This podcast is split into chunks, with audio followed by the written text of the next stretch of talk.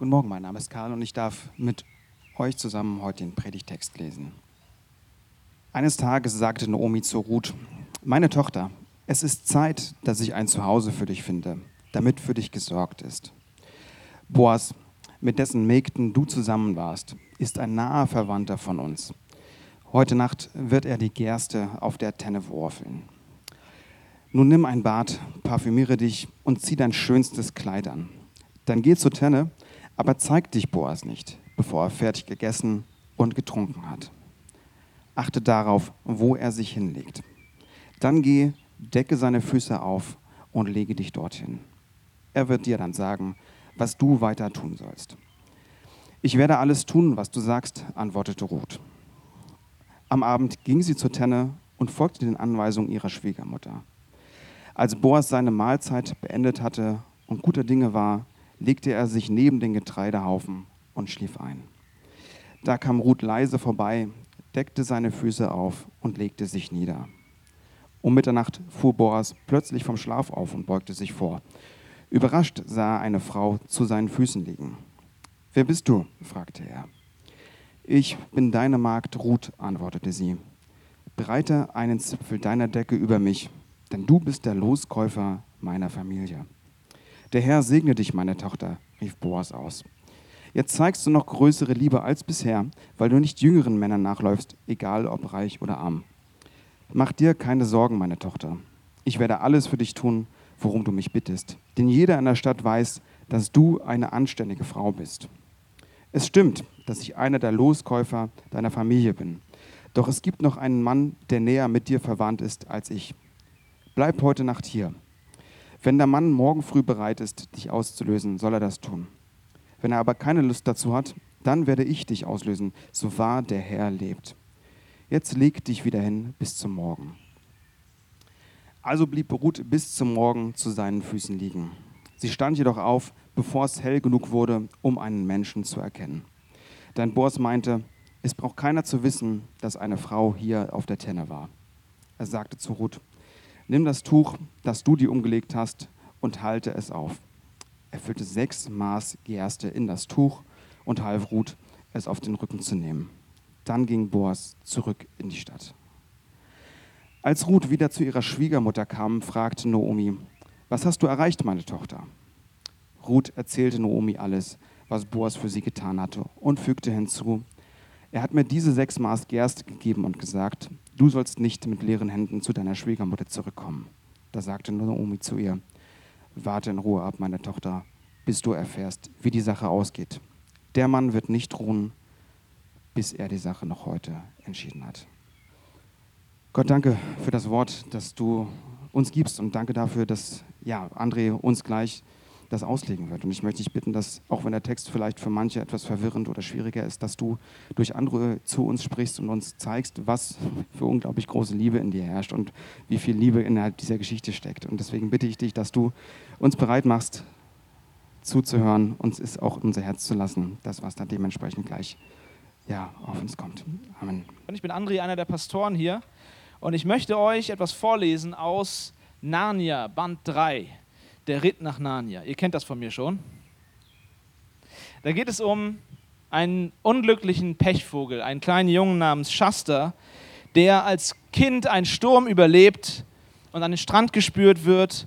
Dann wird er von einem Fremden gefunden und großgezogen. Und dann kommen einige Vorfälle in seinem Leben vor, die ihn in ein Abenteuer stürzen. Ein Löwe überfällt ihn und dadurch wird er zusammengebracht mit einer Adligen aus dem Land, wo er ist.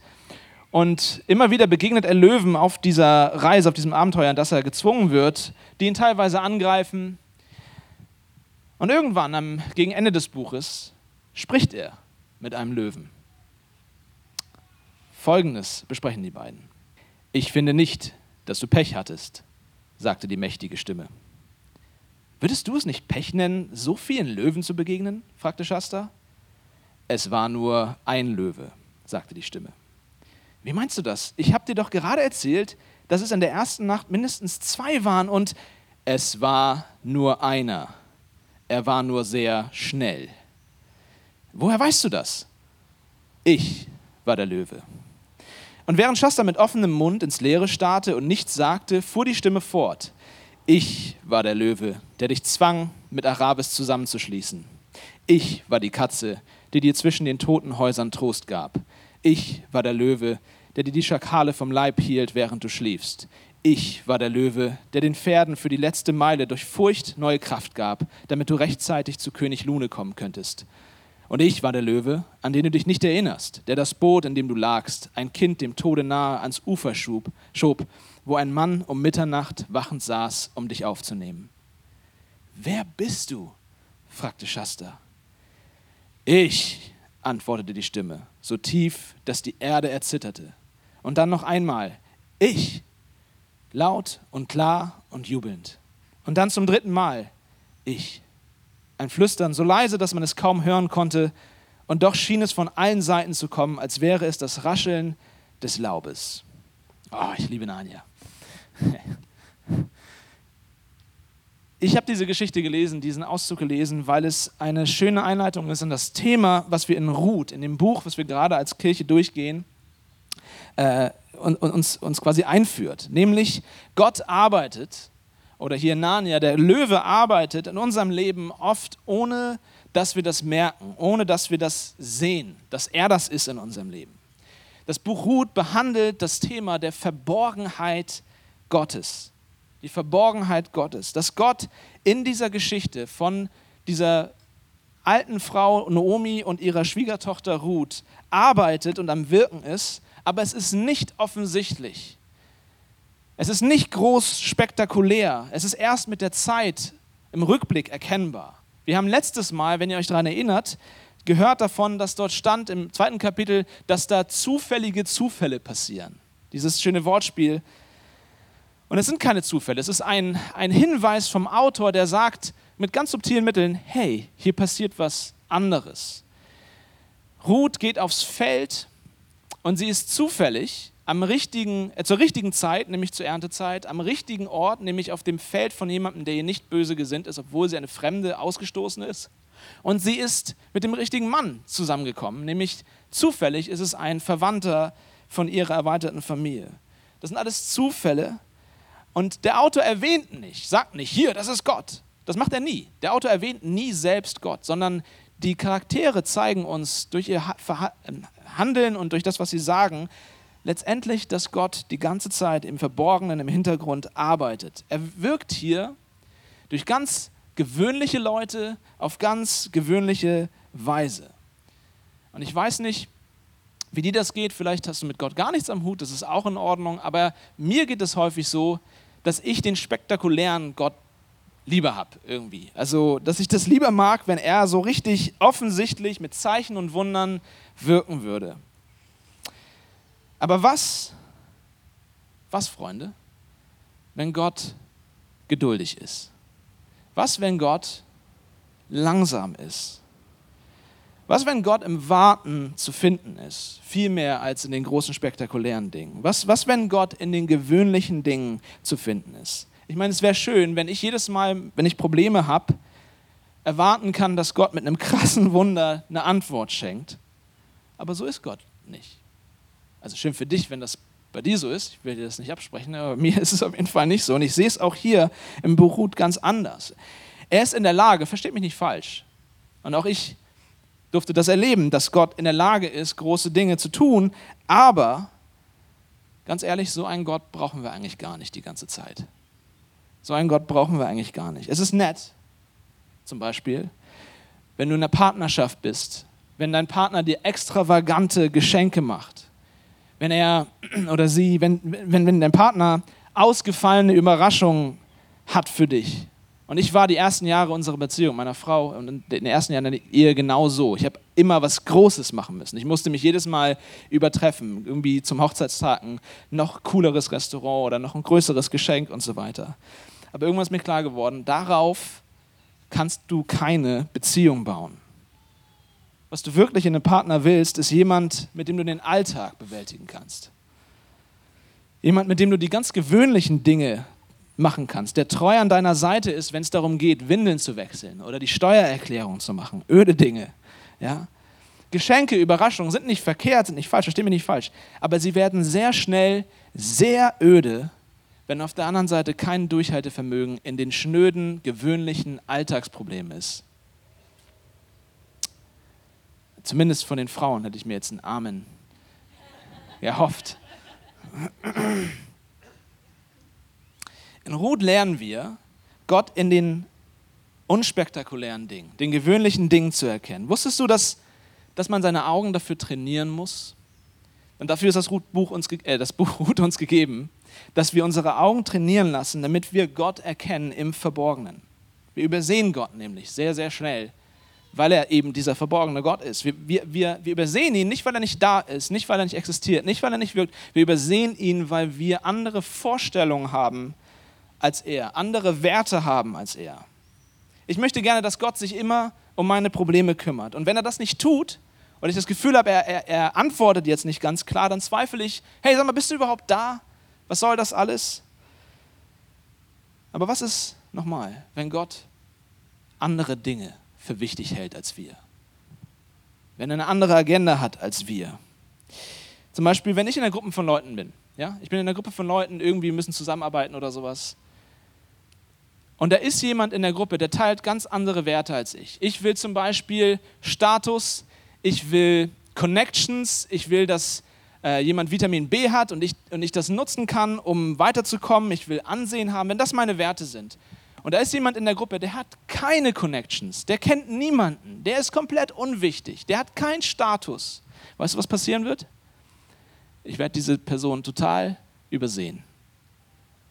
Ich werde über sie hinweggucken und die anderen Leute in der Gruppe sehen.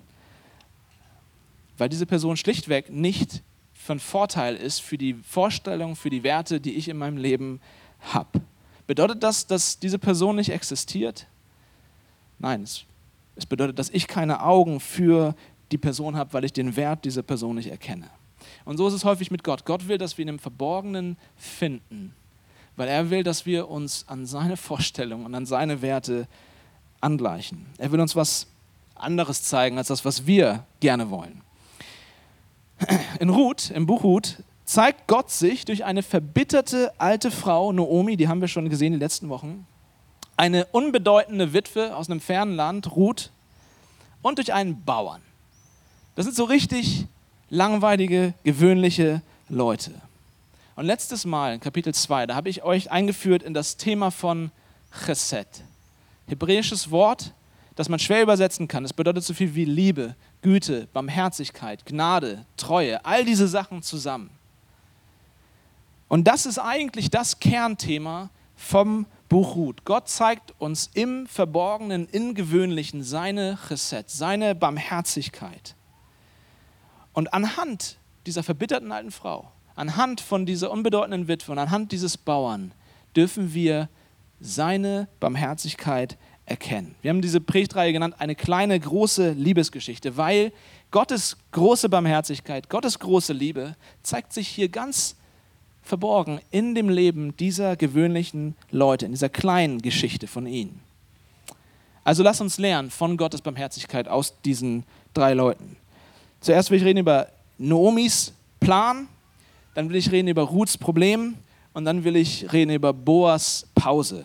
Plan, Problem, Pause. Noomis Plan. In Vers 1 steht, eines Tages sagte Naomi zu Ruth, meine Tochter, es ist Zeit, dass ich ein Zuhause für dich finde, damit für dich gesorgt ist. Wenn ihr die letzten Gottesdienste miterlebt habt, dann wisst ihr, Naomi ist eine zutiefst verbitterte und undankbare Frau. Erinnert euch daran. Ruth gibt alles auf, opfert ihr eigenes Leben, um Naomi zu helfen geht mit ihr in ein fremdes Land, macht verrückte Dinge, um bei ihr zu bleiben. Und Naomi steht dort, ruht neben ihr und sie sagt, ich habe nichts, niemand hilft mir, alles sind gegen mich. Und sie übersieht vollkommen, was Ruth in ihrem Leben tut. Aber jetzt hier, jetzt in diesem, in diesem Vers, in Kapitel 3, sehen wir, dass sich was ändert. Ruth war die ganze Zeit an ihrer Seite. Ruth hat sich die ganze Zeit selbst aufgeopfert und das weckt etwas in Noomi. In Johannes 15, Vers 13 sagt Jesus, niemand hat größere Liebe als die, dass er sein Leben gebe für seine Freunde. Jesus geht uns voraus und sagt, ich gebe mein Leben auf für euch. Ich opfere mich selbst auf für euch. Ich, es ist völlige Selbstaufgabe, Hingabe für euch. Und dann sagt er, ihr sollt so leben, wie ich euch geliebt habe. Seine Barmherzigkeit tut etwas in unserem Herzen. Das ist das, ist das Denken von Gott. Und, und Ruth hat Naomi völlig selbstlos geliebt. Und jetzt hier, in diesem Vers, fängt Naomi an, das zu lernen. Seht ihr das? Sie fängt an, selbstlos zu werden. Sie sagt, es ist Zeit, dass ich für dich sorge. Dass ich mich darum kümmere, was mit dir ist. Dass ich für ein Zuhause für dich mich kümmere. Und sie schmiedet einen Plan. Naomi geht los, es sind zwei Monate vergangen. Ruth, ihre Schwiegertochter, seit zwei Monaten hat sie irgendwie so eine interessante Beziehung zu diesem Boas. Sie darf auf seinem Feld arbeiten. Ja, und zwei Monate sind umgegangen. Und sie arbeitet seit zwei Monaten dort, aber die Erntezeit ist jetzt vorbei. Das ist der letzte Tag der Ernte. Das heißt, diese Beziehung endet jetzt auch. Es wird nicht mehr diese tägliche Möglichkeit geben, mit ihm Zeit zu verbringen. Und Naomi sagt, hey, ich muss was tun. Ich, ich, hier passiert nichts. Boas kommt nicht aus dem Trott so. Der, der, der kommt nicht an und sagt, hey, schön, wie du das machst mit der Gerste. Er kommt einfach nicht. So passiert nichts. Und Naomi sagt, ich muss jetzt irgendwie da rein. Und sie weiß, am letzten Tag der Ernte wird Boas worfeln. Gut, worfeln ist ein lustiges Wort. Ich habe immer gelacht, wenn ich das gelesen habe. Was es einfach bedeutet, ist, die Spreu vom Weizen zu trennen. Ja? am Ende der Ernte hast du dein ganzes Getreide auf eine Tenne gebracht. Das ist so eine Art Steinplateau gewesen, was quasi das ganze Dorf nutzen durfte. Und dann warst du dran, hast deine ganze Ernte dahin gebracht und hast quasi mit der Worfelschaufel alles hochgeworfen. Und der Wind hat den, das Spreu, die, die Spreu einfach weggetragen und das, was du haben wolltest vom Getreide, das ist wieder gelandet und so konntest du dann dein, deine, deine Ernte äh, letztendlich dann lagern und verkaufen und nutzen und so weiter. Das ist das Worfeln. Und das Ding ist, Naomi weiß, wie das abläuft. Boas wird dorthin gehen, das den ganzen Tag machen. Am Ende wird er diesen riesigen Berg von Getreide dort haben. Und es ist außerhalb des Dorfes. Und es wird Nacht sein am Ende. Und er kann das dann am Ende nicht mehr alles transportieren in der Nacht. Und deswegen wird er dort neben dem Getreide schlafen. Das war total üblich, total normal, dass er dort als Bauer schlafen wird, um sein Getreide zu beschützen. Dass dort niemand kommt in der Nacht und das alles klaut. Macht Sinn, oder? Und er, er wird dort also sein. Und Nomi sieht diese Chance. Sie sagt, zwei Monate ist nichts passiert. Bald ist diese Zeit vorbei, wo die sich regelmäßig sehen. Und das ist die Chance, ihn zu treffen, ohne dass sie gestört werden. Cool, ne? Gute Schwiegermutter. Ähm, Sie wusste, das ist eine Chance. Und warum macht sie das? Sie wusste, die, die Sitten erlauben es nicht, dass eine Frau einfach einen Mann am helllichten Tage alleine trifft. Du konntest nicht einfach daten, du konntest nicht einfach sagen, hey, wollen wir uns treffen. Das ging in der damaligen Kultur nicht. Es würde das Gesicht von den beiden, also sie würden beide das Gesicht verlieren. Und jetzt weiß sie aber, zu diesem Zeitpunkt kannst du ungesehen, ungestört mit Boas reden. Das ist spannend, oder? Wenn, wenn du schon mal so eine Verlobungszeit miterlebt hast. So genau so ist das so. Ah, wie wird es sein? Klappt der Plan. Und dann sagt sie hier, ich habe einen Plan für dich, Mädel. Erst baden, immer eine gute Idee. Ja? Baden, Parfum auftragen, schönes Kleid anziehen. Warum macht sie das alles? Er kennt sie nur verschwitzt, mit dreckigen Lumpen, stinkend vom Feld. Ja, das war eine harte Arbeiterin. Ruth war fleißig. Das ist toll. Super, dass du fleißig bist. Aber manchmal müssen wir uns auch von der anderen Seite zeigen. Und das weiß Naomi. Und sie sagt ihr, hey, mach dich so schick, wie du kannst. Und dann erst, wenn er gegessen und getrunken hat, erst wenn er in guter Stimmung ist, auch das ist guter Rat. Ja? Erst dann gehst du zu ihm. Und ich will dir sagen, es ist kein guter Plan und es ist ein guter Plan. Es ist kein guter Plan und es ist ein guter Plan. Was ich da meine ist, ich empfehle keinem von euch, das so zu machen. Keinem von euch. Das ist ein sketchy Plan. Das, ist, das kann ganz schön schief gehen. Mehrfach in diesem Buch wird uns gesagt, dass diese ganze Gegend gefährlich ist. Dass jeder tut quasi, das wissen wir aus dem Buch Richter, dass jeder tut, was er in seinen Augen für richtig hält. Das heißt, immer wieder wird auch, Boas sagt das auch, die Leute könnten dich vergewaltigen. Die Leute sind nicht nett hier in dieser Stadt. Ja? Das ist gefährlich, dass sie, dass sie nachts alleine einen Mann trifft, sich zu ihm unter die Decke. Uh, das, da könnte was passieren. Ja, da, da als, als christlicher Papa werde ich da unruhig, wenn ich sowas höre. ist kein guter Plan in dem Sinne, aber es ist gleichzeitig ein guter Plan. Es ist der einzige Plan, den sie hat. Und sie vertraut in diesem Plan auf die Integrität von Boas. Sie setzt all ihr Vertrauen darin, darin, dass der Mann, den sie kennengelernt hat, wirklich integer ist. Und was ich euch zeigen will, ist einfach nur das. Naomi, sie wird bewegt von Liebe. Die Liebe Gottes schmelzt ihr Herz, ihr, ihr eingefrorenes Herz. Und sie fängt an, auch zu lieben.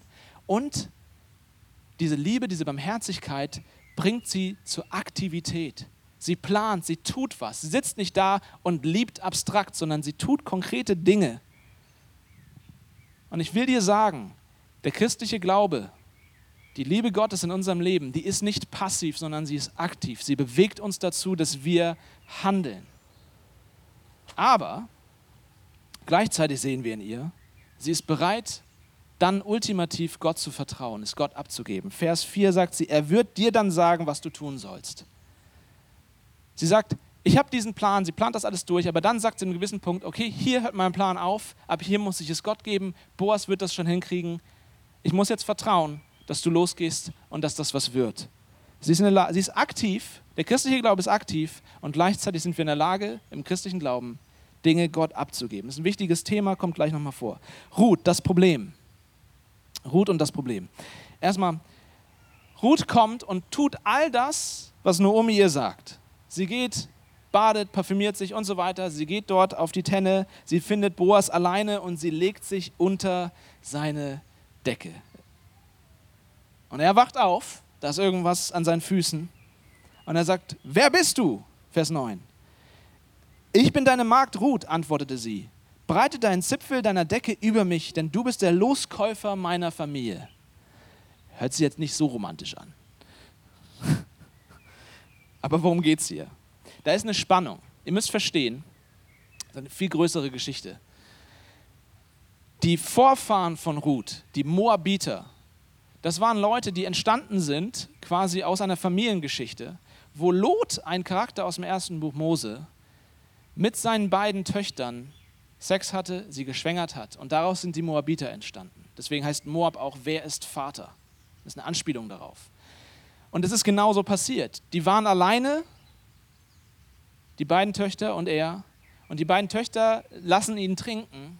Und als er guten Mutes ist, legen sie sich zu ihm unter die Decke und bringen ihn dazu, mit ihnen zu schlafen, weil sie wollen halt nicht ohne Nachkommen leben, weil sie in einer Zeit leben, wo, wo sie sonst keinen anderen finden. Und das ist alles eine gewisse Anspielung darauf. Und als Leser liest man das, wenn man damals in, in, in der Zeit, der, wo das geschrieben ist, das gelesen hätte, hätte man gewusst, uh, jetzt wird's, jetzt wird's heikel. Was passiert jetzt? Wird, wird, Ruth, wird Ruth diesen gleichen Weg gehen? In welche Richtung geht das jetzt? Das ist gefährlich.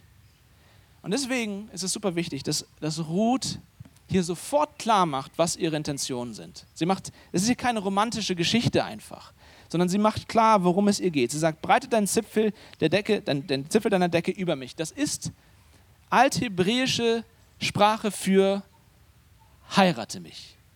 Das finden wir auch in Hesekiel, in anderen Büchern der Bibel. Diese Sprache ist ein Heiratsantrag in der damaligen Kultur. Breite deine Decke über mich heißt, willst du mein Mann werden? Sie macht ihm einen Antrag. Und sie macht damit auch klar, dass sie nicht jetzt hier ist, um, um eine schnelle Nummer zu schieben oder sowas. Sie, sie ist an das Ernsthaften interessiert. Und es ist spannend. Sie, sie folgt Noomis Plan Schritt für Schritt, aber sie weicht in einer Sache davon ab. Sie fügt was hinzu. Sie sagt dann, heirate mich, denn du bist der Loskäufer oder der Löser in manchen Übersetzungen meiner Familie. Sie mischt da was rein, wovon Naomi noch nichts gesagt hat. Und das ist ein kompliziertes Thema. Nächstes Mal werden wir ein bisschen tiefer darauf eingehen. Für heute muss das jetzt reichen. Der Loskäufer oder der Löser, ja, das war damals quasi das Sozialversicherungssystem in Israel. Gott hat das eingeführt, damit es nicht passiert, dass ein, eine, eine Familie oder eine Person großen Wohlstand bekommt, während andere leer ausgehen. Ihr müsst verstehen, Israel war ein Land, das hatte limitierte Grenzen.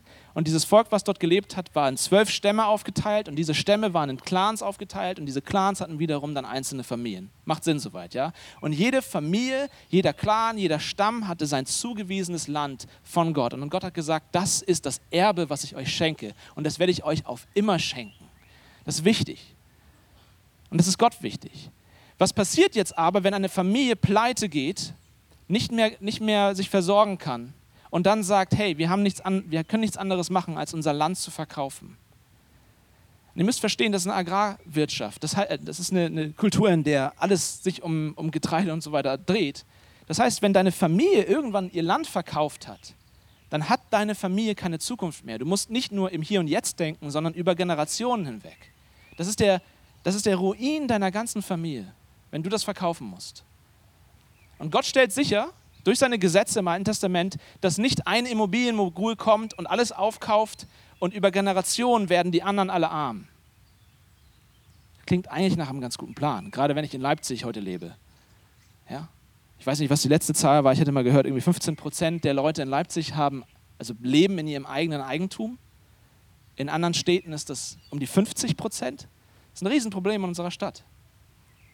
Und das geht über Generationen hinweg. Wie soll man Wohlstand er erarbeiten, wenn, wenn die Stadt eigentlich, wenn das Land eigentlich anderen Leuten gehört?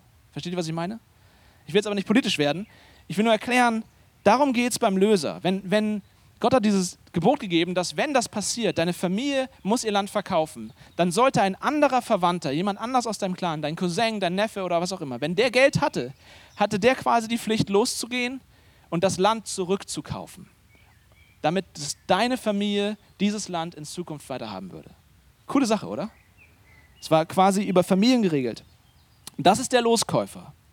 Und auf der anderen Seite, und das ist jetzt schwierig, das Buch Ruth vermischt hier zwei Themen, der Loskäufer und die, verzeiht, die sogenannte Levirats-Ehe.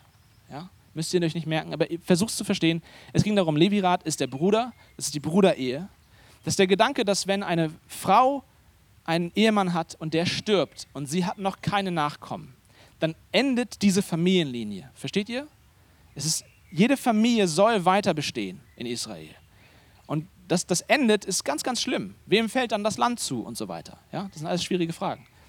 Und sie, Naomi, hat keinen Nachkommen, sie hat keinen Mann mehr, sie kann auch keinen Nachkommen mehr bekommen. Diese Linie ist zu Ende. Und das, die Livriatsehe hat gesagt, ein Bruder von diesem Ehemann, der gestorben ist, muss dann diese Frau heiraten und mit ihrem Kind zeugen. Und das erste Kind führt dann den Namen des alten Ehemannes weiter, damit diese Linie nicht aufhört. Klingt für uns weird.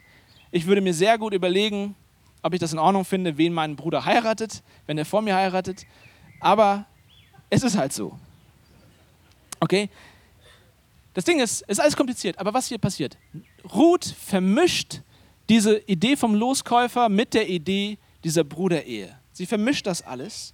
Und das, darauf basiert dieses ganze äh, Drama hier. Denn sie sagt nämlich, hey, ich will, dass du mich nicht nur heiratest, ich will, dass du das für uns machst, für Naomi und mich. Sie mixt das zusammen. Sie sagt, ich will nicht nur, dass du mein Mann wirst, ich will, dass du Naomis, also meiner Schwiegermutter, Familienlinie weiterführst. Sie sagt, mich gibt es nur im Doppelpack. Wenn du mich willst, musst du meine Schwiegermutter auch nehmen. Dann musst du Verantwortung übernehmen für meine Schwiegermutter. Wer von euch Männern, wer fände das attraktiv? Sie denkt nicht nur an sich, und das ist der Punkt. Sie denkt nicht nur an sich, sie denkt an Naomi und das Leid, was sie erlebt hat, und sie überlegt, wie kann ich ihr helfen? Und seine Antwort darauf ist, der Herr segne dich, meine Tochter, rief Boas aus. Jetzt zeigst du noch größere Liebe, noch größere Chesed als bisher, weil du nicht jüngeren Männern nachläufst, egal ob reich oder arm. Mach dir keine Sorgen, meine Tochter. Ich werde alles für dich tun, worum du mich bittest, denn jeder in der Stadt weiß, dass du eine anständige Frau bist was hier passiert ist. Boas hört, was sie sagt und er ist bewegt von Naomis Barmherzigkeit. Er bezieht sich hier darauf, dass er sagt, hey, du, du hast noch größere Liebe gezeigt. Das heißt, vorher hat sie schon mal Liebe gezeigt. Was meint er? In der Geschichte kommt es nur einmal vor. Er bewunderte am Anfang, dass sie sich so um, sein, um ihre Schwiegermutter kümmert, dass sie so eine Hingabe hat für eine Frau, mit der sie eigentlich gar keine richtigen Blutsverbindungen hat. Und das das tut was in ihm. Und er sieht jetzt, dass sie wirklich bereit ist, aufs Ganze zu gehen. Und selbst jetzt, wo, wo sie auch sagen könnte, weißt du, Hauptsache, ich heirate den Kerl. Und für mich ist gesorgt. Dass sie jetzt in diesem Punkt sagt, aber ich bringe meine Schwiegermutter da rein. Und du musst sie auch mitnehmen in die Familie. Du musst sie loskaufen. Und er sieht das und es bewegt ihn.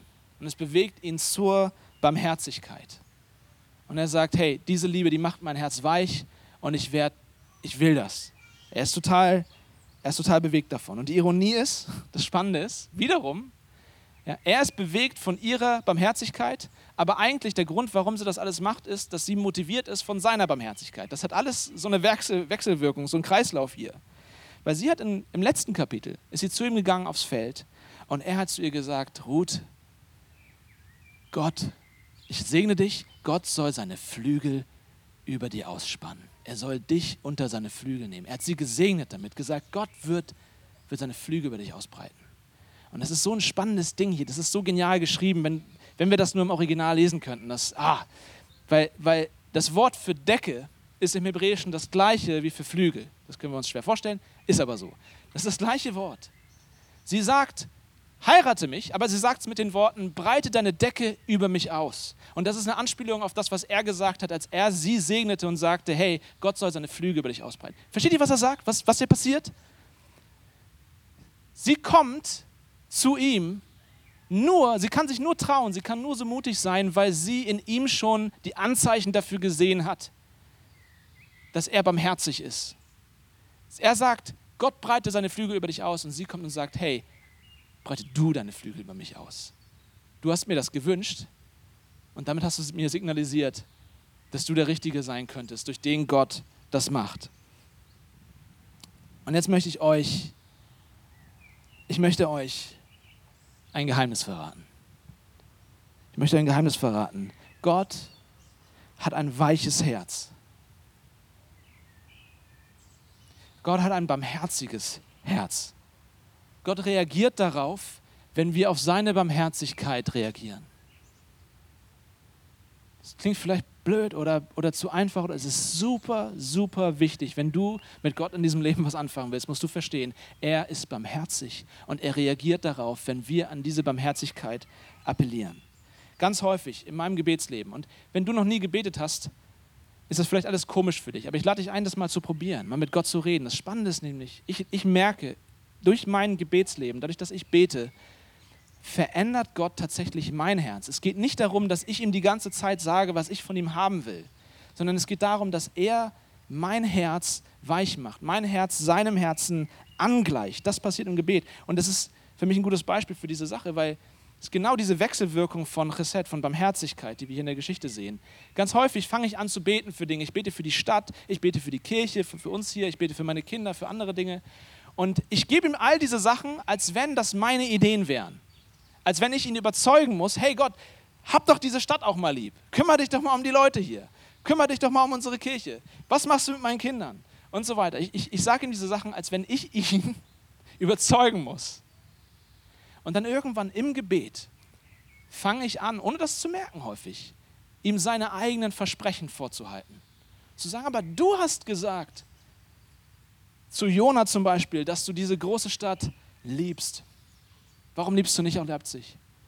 Du hast gesagt, dass du der Herr deiner Kirche bist. Du hast gesagt, dass du ihr Hirte bist, dass du sie versorgst, dass du diese Menschen liebst, dass du für sie gestorben bist. Und ich, ich versteht ihr, was ich meine? Ich, ich halte ihm seine eigene Barmherzigkeit vor. Und was passiert? Ich merke auf einmal, warte mal, André, das ist ja gar nicht meine Idee.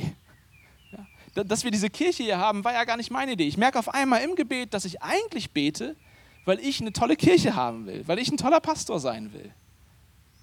Und während ich das bete, sagt Gott, hey, weil du gerade davon sprichst und weil du gerade an meine Barmherzigkeit appellierst, mache ich dein Herz jetzt mal weich. Und ich fange an zu sagen, hey, du bist der Herr deiner Kirche, du liebst, du liebst diese Leute noch viel mehr, als ich sie liebe. Du liebst diese Stadt noch viel mehr, als ich sie liebe. Du liebst meine Kinder noch viel mehr, als ich sie liebe. Lehre mich auch so zu lieben wie du. Ich weiß nicht, ob ihr das nachvollziehen könnt, aber so, so ist Gott. Gott reagiert darauf, wenn wir auf seine Barmherzigkeit reagieren. Aber es gibt ein Problem. In der Geschichte gibt es ein großes Problem. Es gibt einen anderen, wie so häufig im Leben. Es gibt diesen anderen. Vers 12. Es stimmt, dass ich einer deiner Loskäufer deiner Familie bin, doch es gibt einen Mann, der näher mit dir verwandt ist als ich. Bleib heute Nacht hier. Wenn der Mann morgen früh bereit ist, dich auszulösen, soll er das tun. Wenn er aber keine Lust dazu hat, dann werde ich dich auslösen, so wahr der hier lebt. Mit so Lösern, Loskäufern in Israel ist es wie mit Bussen hier in Leipzig. Du wartest ewig und siehst keinen und auf einmal kommen zwei hintereinander. Ja, und genau das passiert hier. Und was ich euch zeigen will, ist, Boas, Boas ist entschlossen. Das ist keiner, der Däumchen dreht. Er geht los, er setzt es in die Tat um, er wird das hier rocken. Er ist bereit, alles zu tun, um diese Frau zu haben. Aber das bedeutet nicht, dass er über Gottes Wege hinausgeht. Er ist nicht bereit, an Gott vorbeizugehen. Er sagt, ich werde alles tun, was in meiner Macht steht, aber ich werde auch Gott vertrauen und es ihm überlassen. Das ist das gleiche Thema wie bei Naomi. Er ist aktiv, aber er ist in der Lage, auf Gott zu warten und es Gott zu überlassen.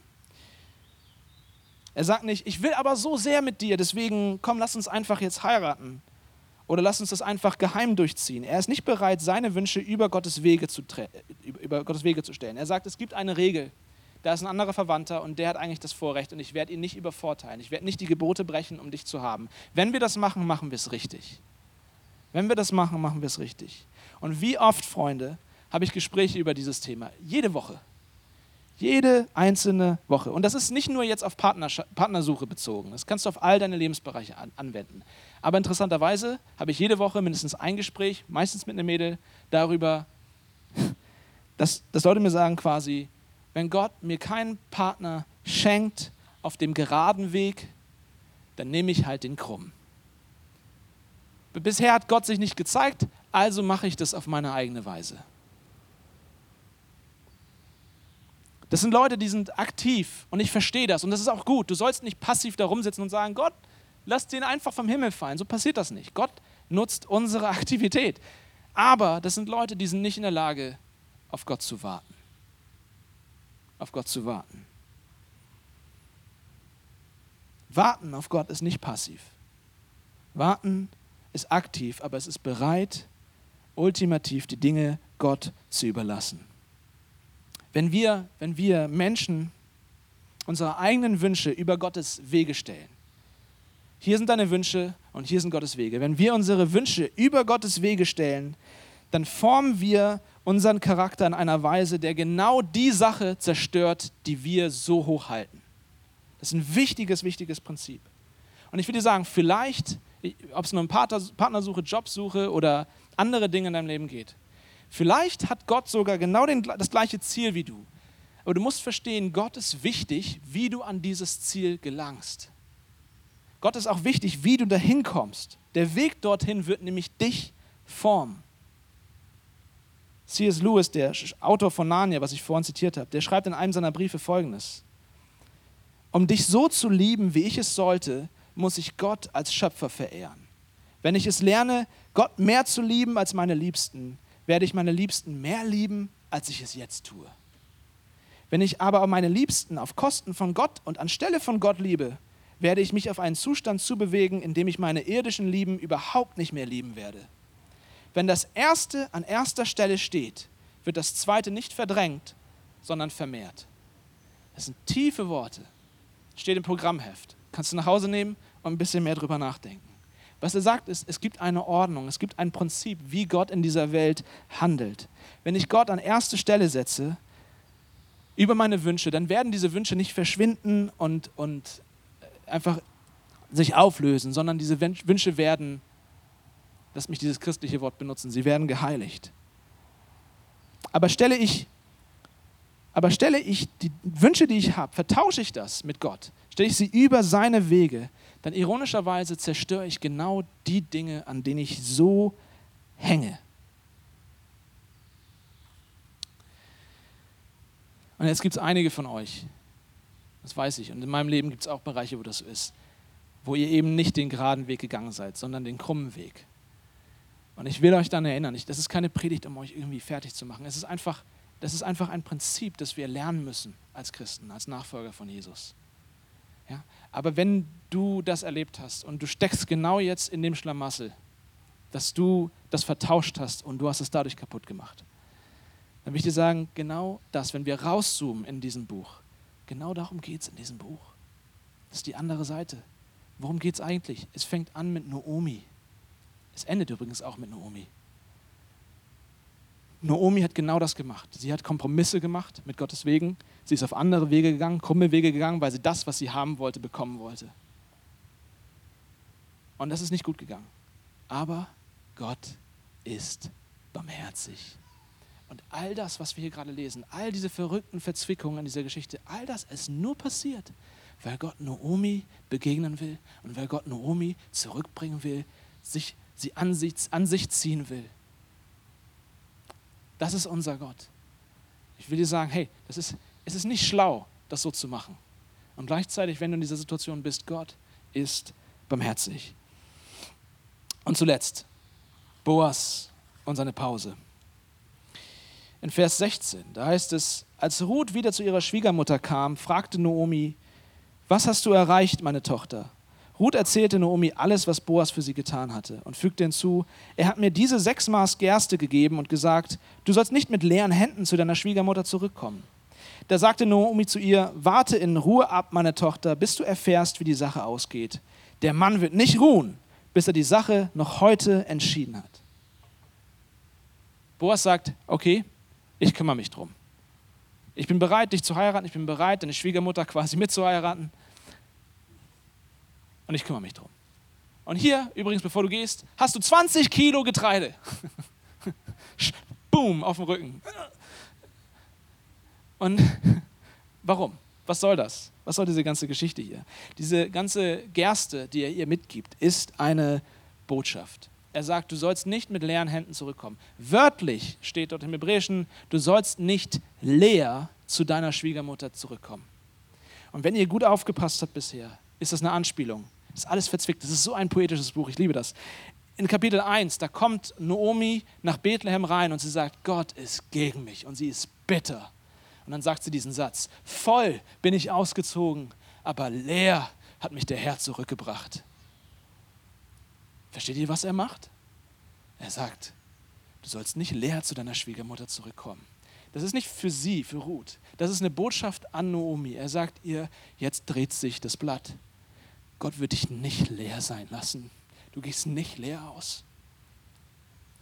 Die Liebe, die Barmherzigkeit von Ruth für ihre Schwiegermutter bewegt etwas in Boas. Es geht hier nicht einfach nur um eine Romanze. Häufig wird dieses Buch gelesen, es wird nur eine romantische Geschichte daraus gemacht. Das ist da auch drinne. Aber versteht ihr, was das tiefere Thema ist? Hier geht es um Barmherzigkeit. Er sagt, mir ist wichtig, dass du deiner Schwiegermutter was mitteilst, dass auch sie gesehen wird und dass ich verspreche, er verspricht damit, dass er sich nicht nur um Ruth kümmern wird, sondern dass er das Ganze umsetzen wird, um Naomi auch zu retten. Und Naomi versteht das, Freunde. Der letzte Satz hier von ihr Satz in sich. Sie versteht die Botschaft. Sie sagt, warte in Ruhe ab, meine Tochter, bis du erfährst, wie die Sache ausgeht. Der Mann wird nicht ruhen, bis er die Sache noch heute entschieden hat. Meine Frau und ich haben ein bisschen gewitzelt, als wir die Predigt, also als ich die Predigt vorbereitet haben und mit ihr darüber geredet haben. Wir haben diesen schönen Satz gefunden. Ruth kann ruhen, weil Boas nicht ruht. Herrlich, oder? Sorry. Aber das Beste ist zusammen. Sie sagt, Mädel, dieser Mann ist barmherzig und er wird das durchziehen. Jetzt kannst du ruhen. Er wird nicht ruhen. Er wird das durchziehen. Alles, was sie jetzt noch tun muss, ist warten. Und was für ein geniales Bild ist das für das Evangelium, für das, worum es eigentlich geht im christlichen Glauben. Jesus Christus hat uns erlöst. Er ist unser Erkäufer oder unser Löser. Unser Job ist, uns retten zu lassen. Unser Job ist, darin zu ruhen, ihm das anzuvertrauen und zu warten. Versteht ihr das? Gott tut das alles, Jesus tut das alles. Er erlöst uns und wir, wir dürfen warten. Genau das im Neuen Testament ist das fast auf jeder Seite und das übersehen wir, weil wir diese ganze Kultur nicht verstehen häufig. Aber in Galater 4 zum Beispiel, achtet mal drauf, da heißt es, als aber die Zeit erfüllt war, sandte Gott seinen Sohn, geboren von einer Frau, unter das Gesetz getan, auf dass er die, die unter dem Gesetz waren und jetzt loskaufte, damit wir die Kindschaft empfingen. Weil wir nun Kinder sind, hat Gott seinen Geist, den Geist seines Sohnes gesandt, in unsere Herzen, der da ruft, aber lieber Vater, sodass du nun nicht mehr Knecht, sondern Kind wenn aber Kind, dann auch Erbe durch Gott bist. Das ist so ein typischer Paulus-Satz, der kompliziert ist, aber er fasst eigentlich zusammen, was hier im Buch Ruth passiert. Jesus ist gekommen, um uns loszukaufen, um uns zu lösen. Und er ist gekommen, um uns in seine Familie aufzunehmen. Er war bereit, seine Familie zu öffnen und zu sagen, du wirst Teil dieser Familie, obwohl du eigentlich kein Anrecht darauf hast. Er war bereit, das zu tun, damit der Vater uns unter seine Flügel nehmen kann. Und dann hat er uns zu seinen Erben gemacht. Und Erbe bedeutet, du bekommst eine sichere, ewige Zukunft. Dieses Land wird niemals nicht dir gehören. Das ist das, was es bedeutet. Du wirst Teil der Familie, du wirst Kind und du bekommst ein Erbe. Das hat Jesus getan. Und Gott war dazu bereit, seinen Sohn in die Welt zu schicken, damit er das umsetzen würde. Und er war nicht nur bereit dazu, so wie Boas. Boas war übrigens nicht der Bruder von dem Ehemann von Naomi. Er war nicht verpflichtet, das zu tun. Er hätte einfach sagen können, hey, nee, geh zum Bruder, gibt's nicht, Pech. Aber er sagt, ich bin bereit, das zu tun. Und Jesus, genauso wie Boas, hat nicht geruht, bis er das umgesetzt hat, bis er am Kreuz am Ende sagen kann, es ist vollbracht. Freunde, darin können wir heute Morgen ruhen. Wir können dem nichts hinzufügen, was Jesus getan, getan hat. Er hat das für uns gemacht. Alles, was ruht, bleibt, in dieser Geschichte am Ende ist, zu warten, zu ruhen. Weil er nicht ruhen wird. Und ich will euch einfach nur sagen, warten in dieser Geschichte ist nicht passiv. Ich habe es immer wieder gesagt, warten ist hier aktiv.